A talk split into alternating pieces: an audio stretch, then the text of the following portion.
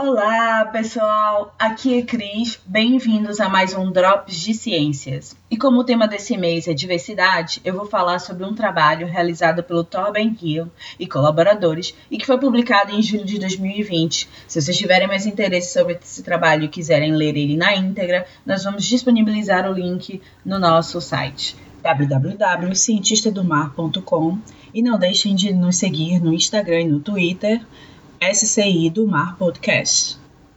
E esse artigo, ele trata da descoberta de manchas rochosas em zonas abissais de mar profundo e sobre o negligenciamento deste tipo de habitat, nos levando a repensar sobre o que sabemos sobre biodiversidade de mar profundo.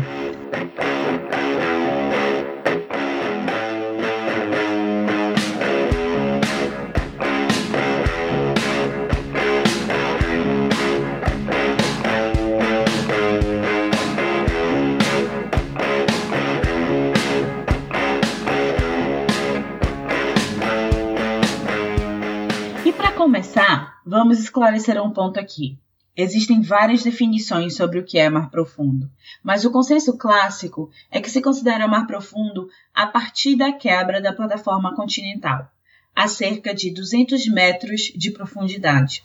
Já regiões abissais, elas são áreas de mar profundo dentre as profundidades de 3.500 e 6.500 metros. É muito profundo. Tendo isso esclarecido, Vamos ao artigo. Uma das principais lacunas conhe do conhecimento que se tem em relação às ciências marinhas é a compreensão dos processos responsáveis pela evolução e persistência da biodiversidade em mar profundo.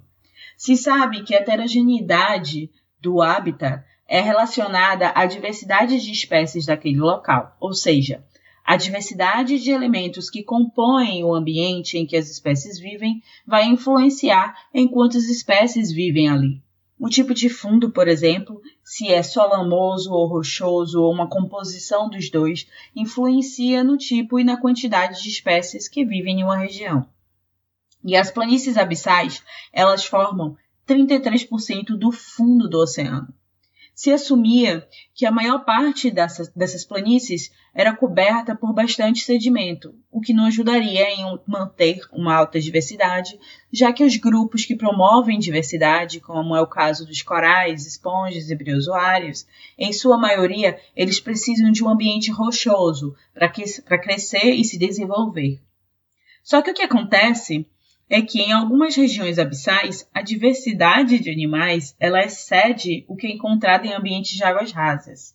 Então, para tentar responder essas questões, uh, um, esse grupo de pesquisadores eles avaliaram o fundo na região abissal do Oceano Atlântico, a zona de fratura de Vema, que é uma região bem no meio do Oceano Atlântico e na altura mais ou menos de Cabo Verde, e que tem cerca de 95 mil quilômetros quadrados. É muito grande. E eles utilizaram um equipamento para avaliar esse fundo, que é um equipamento sonar que utiliza múltiplos feixes para escanear. Então, eles vão escaneando todo o fundo e eles conseguem identificar as, as feições ah, do fundo. Então, quais são as formações que apresentam ali, o tipo, ah, se tem um substrato é, lamoso ou um substrato rochoso naquela região. E o que eles acharam foi que o fundo do mar pode ser muito mais rochoso do que se assumia. Essas análises elas mostram que, essas, que exposições de rochas estão naquela região e elas ocorrem em todas as idades cristais. Então existe uma complexidade ali e daí, com base nesses dados, eles extrapolaram para todo o Atlântico e sugerem que mais de 260 mil quilômetros quadrados de ambientes rochosos ocorrem potencialmente ao longo das zonas de fratura do Atlântico, aumentando significativamente o nosso conhecimento sobre a heterogeneidade dos habitats abissais. Isso implica que as expedições para amostragem de diversidade e caracterização de fundos oceanos, dos oceanos precisam ser mais sofisticadas do que atualmente são, utilizando ferramentas mais adequadas para capturar essa heterogeneidade né, e, e e ter uma informação mais completa sobre a biodiversidade do ambiente de mar profundo. Existe muito mais a ser descoberto sobre esses ambientes extremos e inexplorados por nós cientistas, especialmente sobre a biodiversidade desses ambientes. Então é isso. Hoje eu fico por aqui. Se queremos conservar, nós precisamos conhecer o que temos ali. Eu espero que vocês tenham uma ótima semana e fiquem ligados nos próximos episódios, um por semana.